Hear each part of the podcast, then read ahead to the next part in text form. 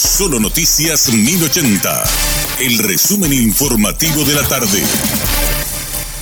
Hola, soy Richard Toñanes y este es el resumen informativo de la tarde. Según datos parciales de la Dirección General de Vigilancia de la Salud, la epidemia de chikungunya ya suma cerca de 11.000 personas afectadas en el país en las últimas tres semanas. En este sentido, recuerdan que para frenar esta epidemia es importante intensificar las acciones de control y eliminación de criaderos dentro y fuera del domicilio en el área laboral y recreativa. Por su parte, el ministro de Salud, Julio Borba, habló con Radio Monumental sobre el riesgo ante la expansión de esta enfermedad en nuestro país. Dos o tres semanas atrás teníamos un poco más de 2.000 casos confirmados y hablábamos del riesgo de la, de la expansión de esto hacia ciertas zonas más populosas como San Lorenzo, Luque, que lastimosamente se está viendo ahora. Hoy uno de los grandes focos está en la parte de San Lorenzo y Capital, que prácticamente está con muchos casos. Hoy de los 2.000 casos que teníamos, estamos rondando los 18.000 casos. De los 40 pacientes internados que teníamos, hoy estamos en 103 pacientes internados y de los 9 que en ese momento teníamos en terapia intensiva, hoy creo que estamos un poco más de 20 pacientes en terapia intensiva.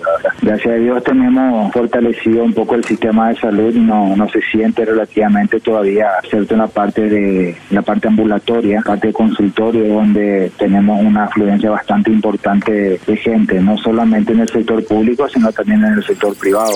El comisario Diosnel Alarcón, jefe de delitos informáticos de la Policía Nacional, habló con Radio Monumental y mencionó que los delincuentes siguen atacando al usuario, que es el eslabón más débil para disponer de sus cuentas bancarias. También mencionó que los casos disminuyeron gracias al trabajo que están realizando desde la policía. Siempre el atacado es el usuario, no es la entidad bancaria. La entidad bancaria es segura, sus aplicaciones son seguras, su sistema es seguro. Entonces, ellos dónde atacan al eslabón más débil, que es el usuario, que es engañado y dispone de la información para que se pueda usar su cuenta. Nos sirve a nosotros muchísimo eh, esa trazabilidad del dinero porque todos están usando cuentas locales. O sea que Ah. sacan el dinero de una persona, transfieren a otra cuenta aquí en Paraguay. Está disminuyendo gracias a toda la contingencia que se está haciendo ahora. Estamos en una muy buena avance de la investigación de dónde proviene estos ataques y quién lo están haciendo ahora. De enviar masivamente estos correos porque este tiene dos partes. Están los que envían las trampas o los correos para captar la información y una vez que ellos captan la información están los que después ejecutan la extracción de- del Todo dinero y que se contactan todo un equipo.